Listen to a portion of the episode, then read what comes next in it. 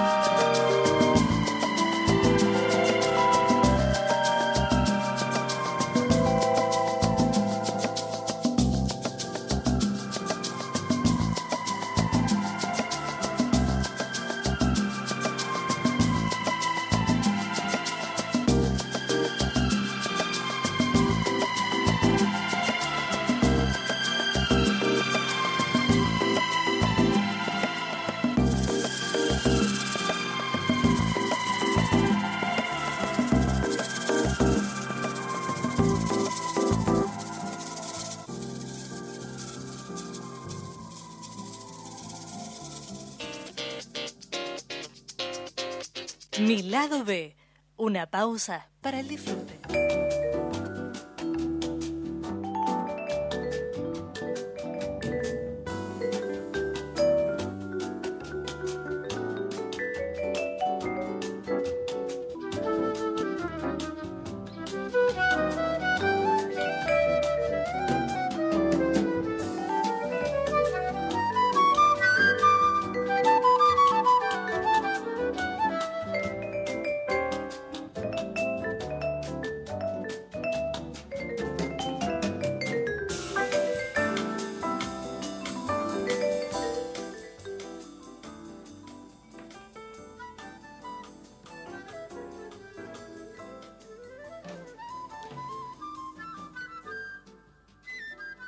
Buenas tardes, ¿cómo andan?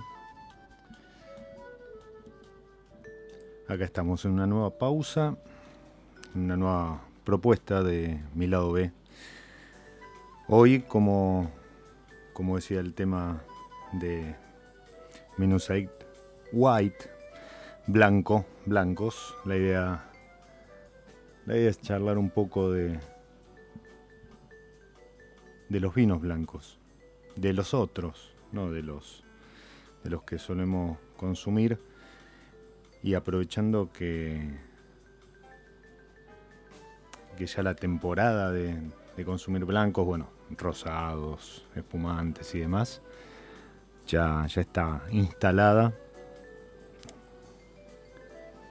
Es una buena oportunidad para reivindicar algunas, algunas variedades que que si bien se dan en la Argentina, no en cantidad, entonces uno en las góndolas las pasa por alto o por desconocimiento prefiere ir a lo seguro y termina eligiendo algún Sauvignon Blanc, algún Chardonnay. Nuestro, nuestro torrontés. Y después le, voy a contar porque el, el torrontés me va a hacer compañía ya que no, voy a estar acompañado físicamente acá en el estudio, pero sí en el aire, por, por alguien que el otro día justamente posteaba una foto de, de un blanco que para mí es, es espectacular, un Geustramina de Rutini. Y comentario va, comentario viene en redes, dijimos, tenemos que, tenemos que promover el consumo de estos blancos. Y así se dio el espacio para que lo invitara a Rodrigo Calderón, sommelier, pero además em, tiene su proyecto gastronómico, Sótano, y está presentando Dominio de Montaña, un, un nada, que, nos cuente él qué es ese, ese dominio de montaña con el que sorprendió estos días en las redes. Rodrigo, si estás ahí, bienvenido a mi lado Hola Diego. Hola Diego, ¿cómo estás? Te ¿Cómo saludo y, muy bien, aprovecho también para saludar a toda tu, audiencia, a toda la gente que te sigue y que seguramente está, está disfrutando del inicio de, tu programa. Muchísimas gracias, muchísimas gracias también a Fede, nuestro operador estrella que, que siempre está ahí en la técnica luchando y hoy impresionantemente conectó enseguida WhatsApp, así que otras veces cuesta más. Pero bueno, eh, y WhatsApp porque estás en Mendoza, ¿no? Viaste, sí, estoy, hoy. Estoy, estoy en Valle de Uco, me, acerqué a Mendoza unos días a seguir descubriendo vinos, estoy en plena labor de la carta de vinos de, del restaurante Mirasur de Mauro Colagreco y siempre me, digamos, me, me llena de, alegría y de, y de, ilusión cada viaje porque uno, uno considera que, el aprendizaje es el camino en sí mismo, ¿no? No, no, llegamos nunca a conocer todo y bueno, estoy ahora descubriendo nuevos vinos acá en Valle Duco. No, no llegamos a descubrir todo y en cada viaje, Mendoza, Salta, eh, Patagonia, se, descubren distintas, ¿no? Y, eso está buenísimo porque invita a volver una y otra vez. Y aparte, bueno, el encanto de, los vinos que, como vos decís, cada vez, nada, es una carrera en la, que los que somos eh, wine lovers y, dedicamos parte de nuestro tiempo, nuestro, todo nuestro tiempo al mundo del vino, venimos como de atrás, ¿no? Es como que nunca te alcanza, porque aparte siempre están también vinos que, que no llegan de afuera y demás, y, está buenísimo, está buenísimo porque hoy tenemos en la Argentina una variedad impresionante y eso permite eh, conocer, aprender, educar el, el paladar en cuanto a, a, descubrir nuevos sabores y demás. Y, mm, y antes de meternos de lleno en esto de los blancos, ¿sí? ¿Estás también lanzando dominio en montaña? Estoy en, Se puede, en se puede hablar, ¿no? Dominio en Sí, sí, sí, sí, sí, sí. Por supuesto.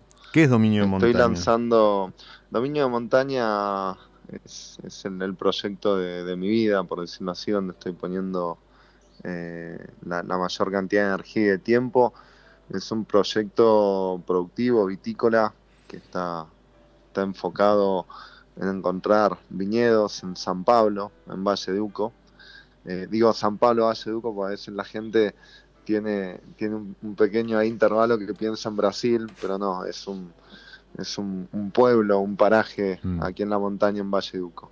Y bueno, con foco en la variedad Cabernet Franc, tratando de, de entender los diferentes perfiles de, de suelo que tienen lugar, tratando también de, de entender cuál es el potencial de una variedad que hoy, hoy creo que está, está en auge, que está reconocida como una gran compañera también de- del Malbec, sobre todo en los, en los blend de, Valle de Uco.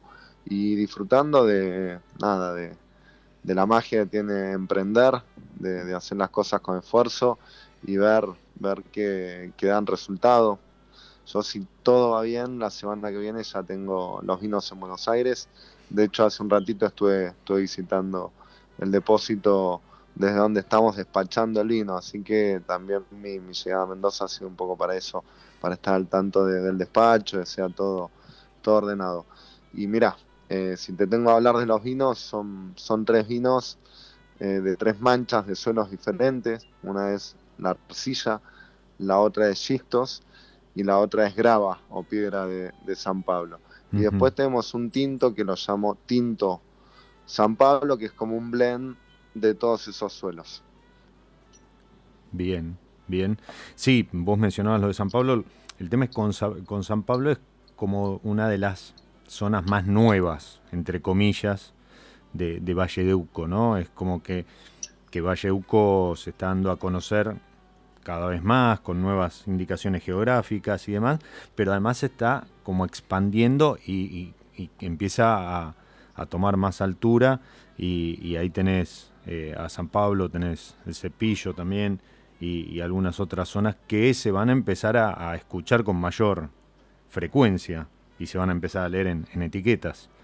Em, Totalmente, totalmente hace, hace muy poco tiempo, no, no, no es más de, de 30 días, se, se aprobó o se, o se reconoce a San Pablo como una IG, una indicación geográfica, entonces va a ser algo frecuente, al menos en los vinos de, de- de calidad, en vinos de, de precio medio alto, va a ser frecuente ver, ver el nombre San Pablo. Hay algunos productores hace años haciendo cosas muy interesantes allá. Lo, lo destaco a, a Sebastián Zucardi, que hace muchos de, de los vinos que más me gustan, los hace ahí en San Pablo. tiene un Y polígono antes de, de Seba, claro, polígono, fósil, de fósil, eh, exactamente. Sí, después también eh, lo que es Salentine. Salentine tiene mucho viñedo en San Pablo, prácticamente, o sea, es el productor más grande de, de de San Pablo. Pablo desde hace ya unos 15 años, pero sí, es un lugar reciente, es un lugar muy adentro en la montaña, que está, está a una altura elevada, promedio de 1500 metros. Eh, es un lugar más frío que el resto del Valle de Uco, con cierta humedad diferente al resto del Valle de Uco, eh, cantidad de árboles. Eh, nada, yo creo que es un lugar con, con cualidades distintivas, muy diferente de Gualtallarí, que está pegado, está al lado. Es un lugar donde solo hay 500 hectáreas de viña, lo cual habla un poco de, lo especial que es el lugar, de, lo escaso que es hacer vinos ahí por la cantidad de, hectáreas cultivadas. Y no, no es un lugar que tenga tampoco la posibilidad de, plantarse mucho más. es un lugar con un potencial de creo que máximo 2.000 hectáreas, si, si no me equivoco. Bien, y dentro de, esas 500 hectáreas vos seleccionaste eh, estos, estos manchones como para, para reflejar el lugar. Exactamente, yo tuve la, suerte de, conocer a Manolo Pellegrina, que es un viticultor eh, muy fuerte en la zona de Valle de. Muchos de, los mejores vinos de Mendoza se hacen con, con uva de él. Y bueno, lo conocí, conversamos, yo en ese momento no tenía tan claro cuál era el lugar específicamente, ni, ni los suelos, eh, pero sí quería que sea dentro de San Pablo y fuimos a visitar el, el viñedo y viendo las, las, calicatas, estos pozos que se hacen para, para estudiar los suelos, me encontré a una distancia relativamente corta eh, diferencias sustanciales. Prácticamente los tres vinos, eh, lo que es xistos, gravas y arcilla, el origen de, del vino y del nombre nace todo en ese momento, cuando yo empecé a ver las, las diferentes composiciones de los suelos, que la verdad a mí me, impresionaron, me, maravillaron porque vi que ahí había un potencial diferenciador muy muy grande y que por suerte también lo pudimos, lo pudimos plasmar en el vino. O sea, uno hoy, si tiene la suerte de abrir las tres botellas juntas, puede, o sea, no es que, que es tan difícil darse cuenta de las diferencias. Las diferencias están, Exacto, lo que es divertido es que si uno tiene, eh, digamos, cierto ejercicio previo en, lo que es beber vino y catar vino, le va a ser fácil identificar el perfil de cada vino.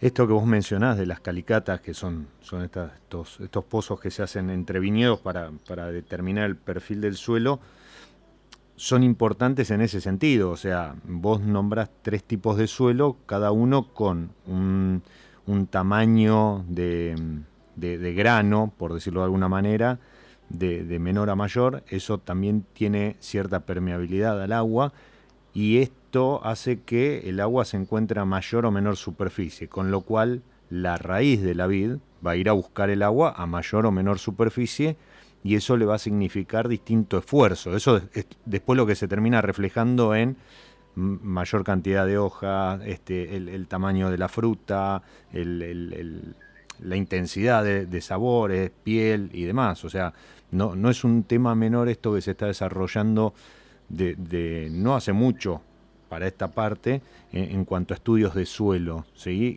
Y, hoy ver calicatas en, sobre todo en, en Valle Duco, donde esto que vos mencionás se da, se da en, prácticamente todos los viñedos, ¿no? que en poca distancia cambia totalmente el perfil del suelo. Y eso porque Valleduco fue conformado, es como si hubiese descendido, ¿sí? como si se hubiese desparramado la montaña en todo el valle y eso fue arrastrando distintos sedimentos, se fueron depositando de, distinta manera y, es este cono aluvional que, del que todos hablan, ¿no? Pero, pero, pero se dan esas características, que a lo mejor de una hilera en un viñedo a la hilera, a dos, tres hileras más allá, el suelo es distinto e incluso en la misma hilera vos avanzás 50 metros y ya te cambió el, perfil. Y, tener identificado eso eh, te da también incluso hasta en qué momento lo tenés que cosechar, eh, qué, cuidados tenés que o qué trabajos tenés que hacer este, con, la planta y demás. No, no es menor poder identificar estos manchones que vos decías y, que eso se refleje después en el vino porque vas a estar expresando exactamente eso. También podrías hacer un blend como el que vos decís, un tinto de San Pablo y decir, bueno, estoy reflejando todo el, terreno, pero, pero está bueno identificar estos, eh, estas particularidades y transmitirlas en la copa. Exactamente. Mira, hay algo, Diego, a veces, eh, en mi caso, yo soy, soy un sommelier, soy una persona que está más ligada al consumo del vino que a la producción. Yo me, mi hábitat natural es la mesa, es abrir botellas, es hablar del vino, hablar de, de las personas, de los lugares, pero no es hacer el vino. Cuando yo me, encontré con esta situación, eh, fue algo un poco, hay mucha intuición lógicamente, pero fue, fue algo fortuito. Eh, yo jamás pensé que iba, que iba a ser tres vinos donde el diferencial fuera el suelo. Mm. Eh, digamos que esto me, la montaña, el lugar en San Pablo, la viña, me, me lo entregó. O sea, me, lo mostró, estaba muy, muy nítido, muy evidente, porque las diferencias eh, estaban a la vista, vos lo, lo, podías ver, incluso se notaba la diferencia en las plantas, cómo se, se van desarrollando. Entonces yo encontré algo, eh, por ejemplo en la arcilla, que, que, no, tiene, no tiene tanta fama o no está tan bien vista. Encontré algo fantástico eh, porque la arcilla tiene la capacidad de enfriar o, de no permitir que haya un exceso de, temperatura. Sí, como la te retiene el agua. Exactamente, te retiene el agua. Esa retención de agua eh, te, da la posibilidad de, si querés, eh, prácticamente desprenderte del riego. O sea, hay lugares en, en San Pablo y hay lugares un poco más arriba en la carrera que están viendo la manera de trabajar en secano, lo que sería eh, sin riego, lo cual es muy difícil. En Argentina, difícil casi una, una cosa absurda, pero de pronto algunas personas lo están haciendo.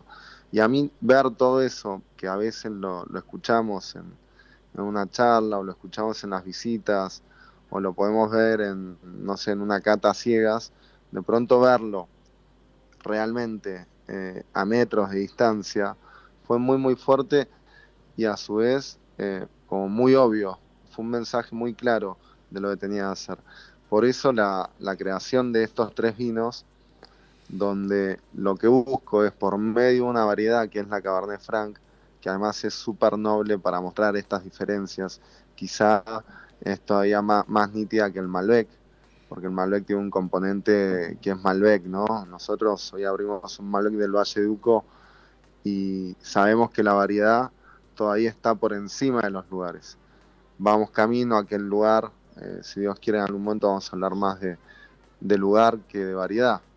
Pero en el caso del Malbec todavía sigue siendo muy fuerte, gracias a Dios, digo esto, porque el mundo nos identifica con eso. La gente abre botellas de Malbec con, con alegría, con expectativa pero bueno, yo encontré en Cabernet Franc eh, un, digamos, un canal muy nítido, muy preciso.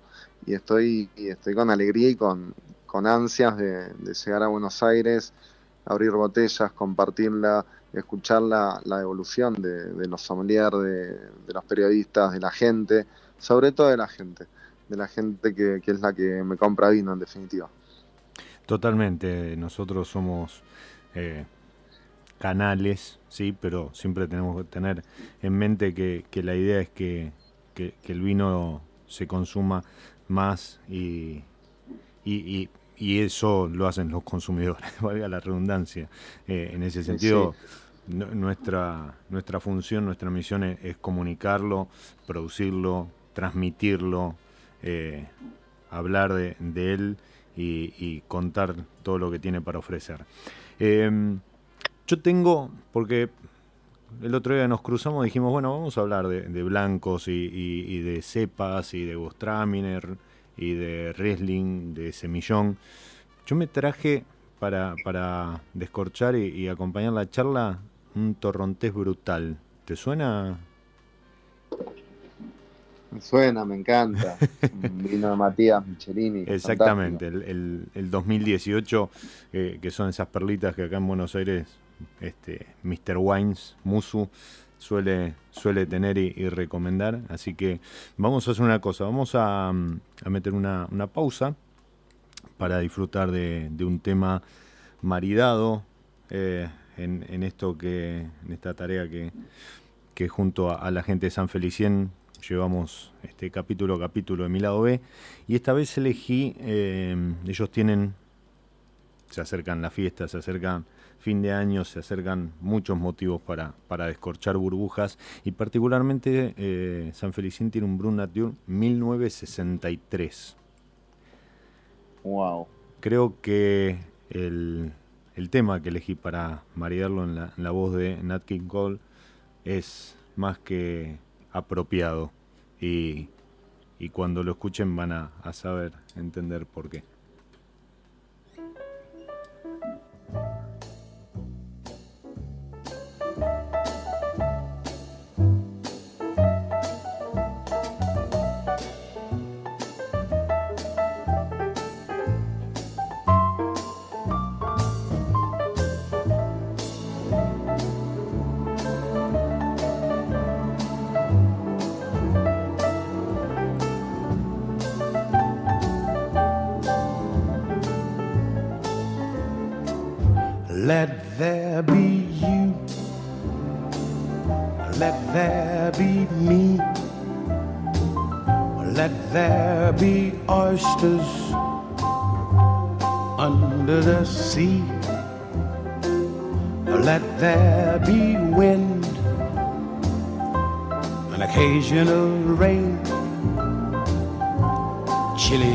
Honey, sparkling champagne. Let there be birds to sing in the trees. Someone to bless me whenever I sneeze. Let there be cuckoos, a lark and a dove but first of all, please let there be love.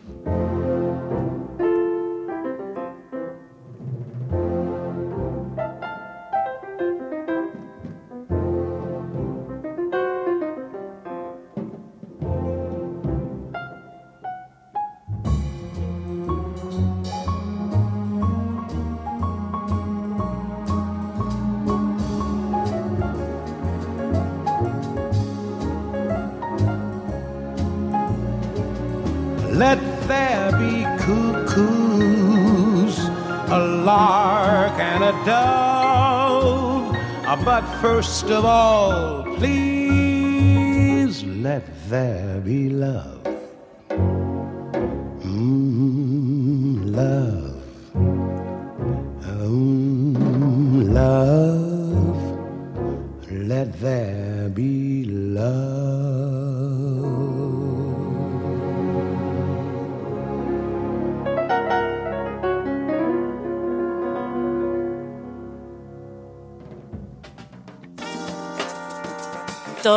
martes de 19 a 20, Diego Miliaro te espera copa en mano para compartir Mi Lado B.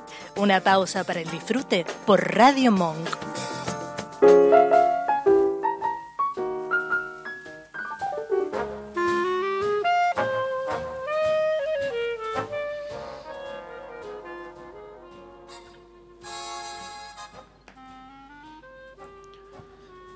Bueno, ahí lo tenían a una de las voces del, jazz.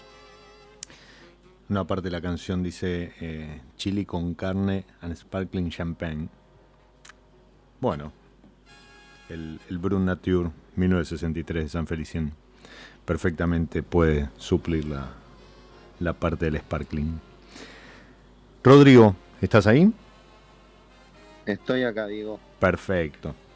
Estaba, estaba disfrutando descorché el, el torrontés brutal, lo estaba, lo estaba disfrutando, está, está muy bueno y, para esta hora, eh, así como aperitivo,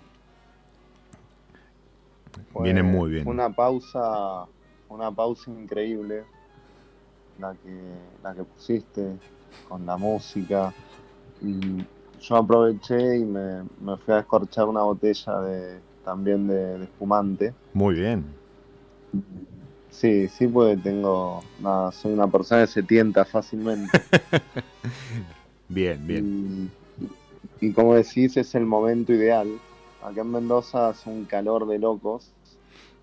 Eh, atípico para. O sea, el, calor existe, pero también siempre hay una brisa. En cambio, hoy no hay nada. Hoy hace calor, está caluroso. Son las siete y media y pareciera que son las dos de la tarde. Eh, y bueno. Sí, acá en Buenos Aires también agobiante y sumarle la humedad, ¿no? De, que ahí en Córdoba a lo mejor no, no, no, afecta tanto, pero acá en Buenos Aires sí. Y, yo decía que, este, este torrontés brutal, que es, eh, es un blanco elaborado eh, al estilo naranjo, ¿sí? es, es donde, donde la uva blanca se deja macerar con las pieles, ¿sí? asimilando lo que es la elaboración de un vino tinto, entonces por eso toma ese color naranja el vino y, por eso se los denomina vinos naranjos. Y, también es un, estilo que ahora en Argentina se, está difundiendo, es un, estilo de estos nuevos blancos u otros blancos. Em, eh, había una nota del Ángel del Vino, a quien le mando un abrazo, Ángel, y, hablaba también un poco de, lo que es esta, esta revolución de blancos que se están dando en, Argentina, ¿no? Con, blends complejos, con otras variedades como las que mencionaba, em, con, con, Chardonnay como el fósil que mencionabas antes, que se corre un poco de, ese Chardonnay gordito, mantecoso, con madera, y, empiezan a, asimilarse a, los Chardonnay eh, del mundo más, más filosos, con mucha acidez. Eh, se, empieza, se empiezan a elaborar vinos con, con mucha acidez en, en, Argentina, cosa que nos choca un poco a nuestro paladar porque no, no está acostumbrado. Eh, y, y, eso es todo parte de una movida que, que implica estas cepas que, que mencionábamos. El otro día estuve en un, en un almuerzo el, viernes pasado con, un señor que, te estima mucho, eh, Emilio Garip. Y, Emilio. Y, mencionaba una, un, almuerzo que va a haber este, este jueves, justamente donde, donde se van a, a, descorchar blancos, eh, como para, para, para tratar de, analizarlo, de descubrirlos y, de, comentar esto que está pasando con el vino blanco en Argentina. ¿Cómo... Mira, hay algo, sí. Diego, hay algo, hay algo hermoso, hay algo increíble pasando con el vino argentino. Eh, más allá de un productor o de un lugar, quiero hablar de, toda la Argentina. Sí, sí, totalmente. Eh, en, lo que, en lo que además de, novedades o de un montón de, de proyectos creativos, innovadores. También estamos, y esto me, parece muy importante ponerlo dentro del momento, ¿no? Eh, estamos poniendo en valor cosas que, hacíamos. O sea, yo cuando te hablo de, no sé, hablamos la semana pasada del Gewürztraminer de, de Rutini. es un vino que se viene haciendo hace muchísimos años y de pronto cuando vos te encontrás con una botella de 10 años de ese vino, o sea, si estuvo bien guardado durante 10 años, te, encontrás con algo impensado, o sea, algo maravilloso. Entonces Emilio Garip, justamente, Emilio siempre, o sea, él, él siempre está un paso adelantado al resto. Ya lo hizo hace mucho, muchos años con su cava, cuando fue, no quiero decir el primero, pero fue líder en, elegir los mejores vinos de Argentina y guardarlos y servirlos en el momento indicado, con la comida indicada, con la, maestría y, el saber hacer de él. Pero hoy él está nuevamente relanzándose, poniendo en valor viejas botellas y ahora yendo a vinos blancos, porque uno, ok, tenemos muy clara la guarda de algunos vinos tintos argentinos, sobre todo grandes vinos icónicos argentinos pero ahora están apareciendo botellas viejas de vinos blancos, botellas viejas de, sparkling, eh, vinos dulces. Eh, y ni hablar, a ver, ni hablar lo que va a pasar, por ejemplo, con el torcontés brutal que tenés ahí, que lo estás tomando, que es 18. Ese vino lo podés guardar 20 años, va a ser 20, 30, eh, no tiene una fecha exacta ni vencimiento, y va a ser maravilloso. Entonces estamos en un momento súper lindo, de diversidad absoluta, donde además eh, la gente del vino empieza a, darle lugar al otro. Eh, no sé, en tu caso, vos que, me invitás al programa y me, permitís hablar o hablas de colegas, hay un momento muy muy lindo en el cual me parece que nos estamos sumando todos y estamos aprendiendo de, la experiencia del otro. Estamos poniendo en valor la experiencia del otro. Entonces no, no va a sorprender que en el corto plazo se empiecen a originar eh, encuentros o catas que hasta hace algunos años eran impensadas, donde podamos probar 15 o 20 naranjos eh, hechas desde un productor grande como puede ser Ernesto Catena, ha, hecho por, por, un artesano como puede ser Germán Macera hmm. con su malvasía. O sea, y todo eso es muy rico, es muy enriquecedor para, sobre todo para, para el consumidor, ¿no? Nuevamente, ahí, ahí el que gana es el, el consumidor, porque se comunica, se, se dan a conocer, se, hay puesta en valor. Vos hablabas de esto, ¿no? De recuperar y, y, también es importante que se están recuperando zonas como, como toda la movida que hay en, en, las compuertas, eh, se están recuperando eh, sistemas de conducción como, como el Parral. ¿Por qué? Y porque en algunas zonas rinde, no, no por nada fueron plantados de esa manera eh, en su momento, ¿sí? Porque, porque le hace bien por, el, por cómo cae la luz, por, por, el, por el calor, esto que, mencionábamos, ¿no? Si, si el suelo es muy pedregoso, eso retiene calor eh, de la luz solar y, eso se, se, extiende después sobre la planta más allá de, la caída del sol. Entonces, eh, hay, hay, sistemas de conducción que se están recuperando, hay zonas que se están recuperando, hay, hay sistemas de elaboración eh, como esto de los, vinos naranjos que se están, se están recuperando, y, todo puesto en valor y, hecho por, por, gente que te das cuenta que eh, es tan apasionada el vino como nosotros que, estamos del lado del consumo. Eh, el otro día subí un post de, una cata en la, en la que estuve donde, donde hablaba Seba Zucardi y mm, y, es de, una nueva generación de enólogos, pero vos los escuchás hablar eh, a él, a, como decía a Germacera, o, este, o, a otros chicos más jóvenes incluso, eh, los escuchás hablar de, lugares, los, los escuchás hablar de sus vinos y, te transmiten amor por todo eso. Eh, en una época donde a lo mejor los intereses van por otro lado, ¿no? Eh, que los hay, existen grupos económicos donde lo, que prima es, la ganancia, pero, pero después te encontrás con la gente detrás, que es la, la que finalmente hace el vino y la, la que eh, transmite su pasión y demás, que, que habla, habla de una manera del vino, del lugar, que, que no puedes no emocionarte. Y cuando vos probas esos vinos, te das cuenta que mucha de esa pasión está ahí, está en la copa. Porque lo pones al lado de otros vinos, otras etiquetas, y ya no es lo mismo. Eh, entonces e, está muy bueno este, e, este, este tipo de, de eventos que vos mencionabas, y mucho más si además viene acompañado o viene de la mano de gente que tiene muchos años en esto y que perfectamente podría decir, bueno, yo ya estoy hecho, total, este, que, ahora la, la, posta la tome otro.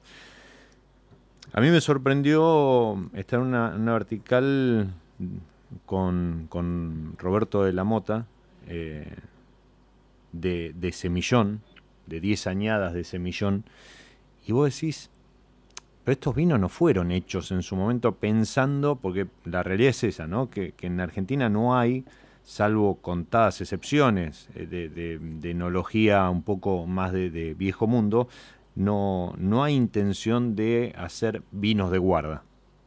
¿sí? Los vinos están hechos, este, salen al mercado ya como para consumir en el momento, no, no para guardarlos.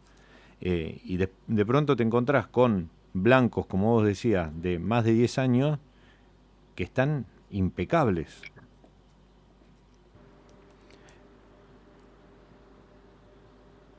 Sí, sí, sí, sí, son, por eso son las cosas increíbles. Vaya uno a saber, porque hay botellas que, que uno las piensa para el consumo inmediato y después eh, por digamos, por, por una cosa o la otra no, no se han vendido y, mismo hasta el productor o, la bodega se pueden mm. sorprender, ¿no? ¿Qué es lo que está pasando? Eh, el semillón, vos mencionabas el semillón, lo bien que se, que se añeja, lo bien que se añeja esa variedad, por favor. Yo creo que, que es un ejercicio muy, muy lindo.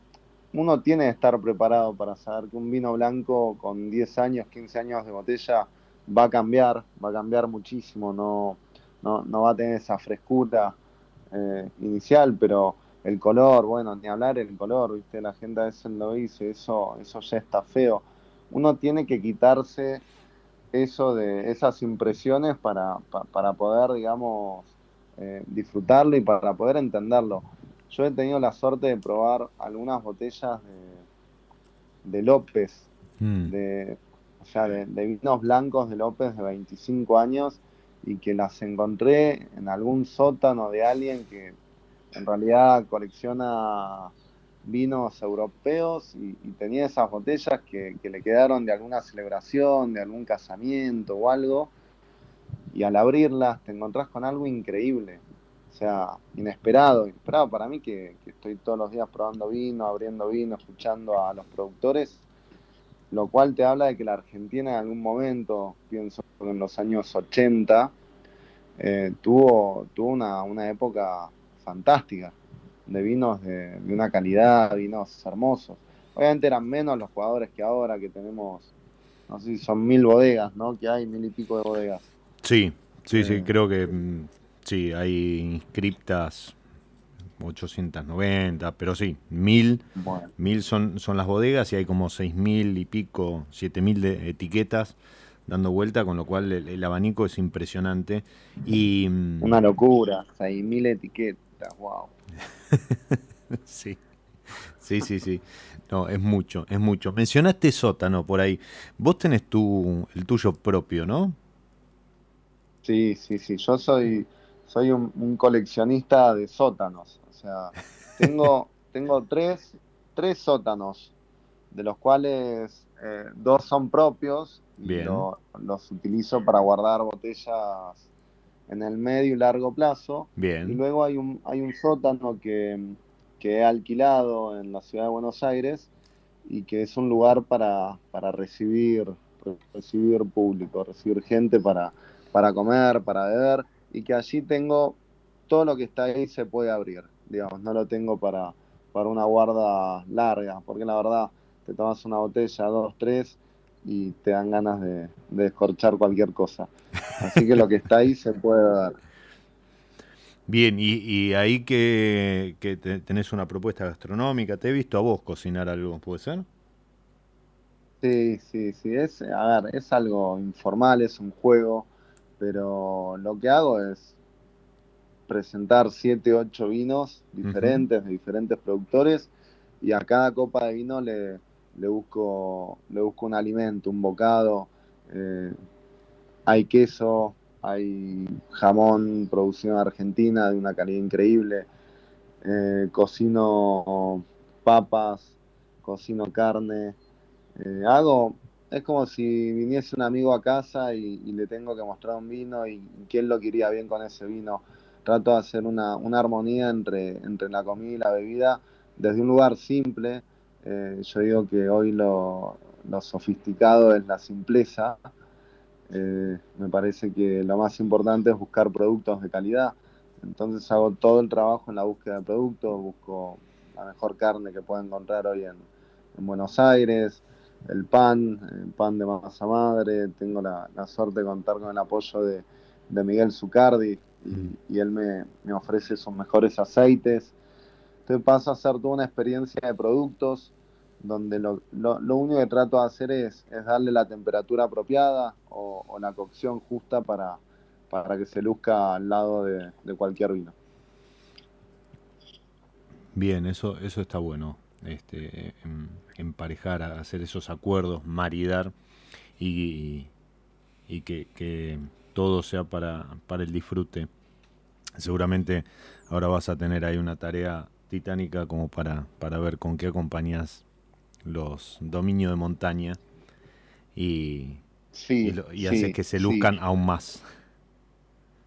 Mirá, estaba, eh, justo hoy estaba pensando en eso, porque, digamos, la, siempre la, la armonía obvia es, es la carne, ¿no? Eh, yo estoy en un momento en el cual quiero, quiero buscar otro tipo de, de alimentos. De hecho, estoy como muy, muy contento de, de haber encontrado diferentes legumbres para acompañar vinos tintos. Entonces, eh, las cocciones, los, los diferentes tipos de, por ejemplo, de, de alubia o, o- o arroces. Hay un arroz, el arroz negro, que va súper bien con, con vinos tintos, con el Cabernet Franc, con, con, con algún Pinot también. Eh, y saliendo un poco de la carne. O sea, está Bien. claro que, que- que hacer un bife a la parrilla y, y tomar una copa de Malbec es lo nuestro, es increíble, o sea, no, no hay error ahí. Pero yo digo, ¿quiero comer todos los días de mi vida carne? No. La, la respuesta es no, no lo quiero. No, no, seguro. Y, y sí, y sí quiero tomarme media botella de vino todos los días y un día un poco más relajado una botella. O sea, yo soy feliz cuando me tomo una botella de vino. ¿Quién no? ¿Quién no es feliz tomándose una, una botella de vino? Antes, durante Totalmente. y después mucho más. Mucho más. Sí, sobre todo cuando, cuando el vino es un vino, un vino noble, te, te entra bien en el cuerpo, no, no hay, no hay daño colateral, ¿no? Por ahí con otros alcoholes, eh, el día siguiente se, se vuelve cuesta abajo. Seguro, seguro. Tenemos que hacer algún, algún 6-7 pasos con Gewürztraminer, con distintos estilos de Gewürztraminer, por ejemplo, que tenemos en Argentina, granos nobles, tenemos ahí, hay alguno ahí con, con Malbec, si no me equivoco, eh, hay, hay burbujas, eh, la gente Tenui creo que tiene algo en espumoso, eh, ¿no? Me parece tendríamos un desafío, un desafío hermoso armarlo. Bien, Pienso, te- te- te lo- pienso en, en- lo dejo en el aire.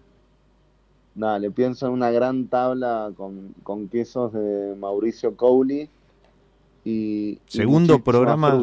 Segundo programa seguido que este continuo que, que lo mencionamos a Mauricio, así que este lo voy a estar llamando para que, que, ¿por qué no? que visite el programa o salga al aire y nos hable un poco más de sus quesos. Recomendadísimo para el que ande por, por Neuquén, ciudad, este, darse una vuelta por su, su restaurante y disfrute de, de alguna tabla de sus quesos. Lo de Mauricio Cowley es épico. Lo que ha hecho con el queso, o sea, es, un poco, uno, uno decía o pensaba que en Argentina no podíamos hacer quesos, eh, no sé, como si fuese una máxima y, esta persona eh, derribó, derribó ese mito, ¿no?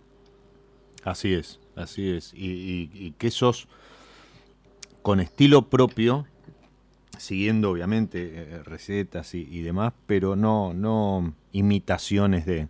No, no, no, no. Eh, por eso es, muy recomendable vivir esa experiencia.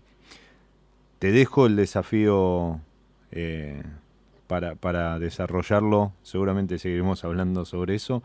Y, te agradezco, Copa en Alto, el, el que hayas acompañado esta pausa de mi lado B.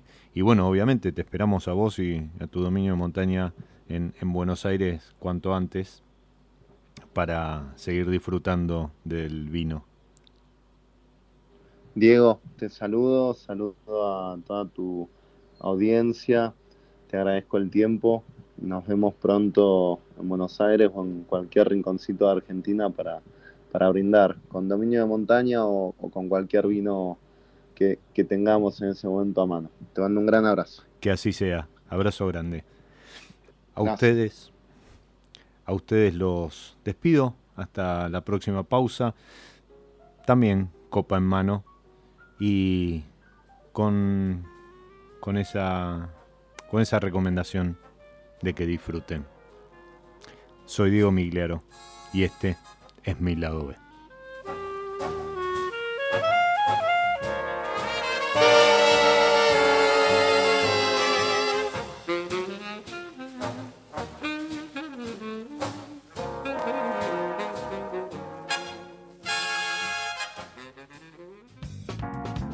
Nos encontramos en cualquier momento en otro episodio de Mi Lado B.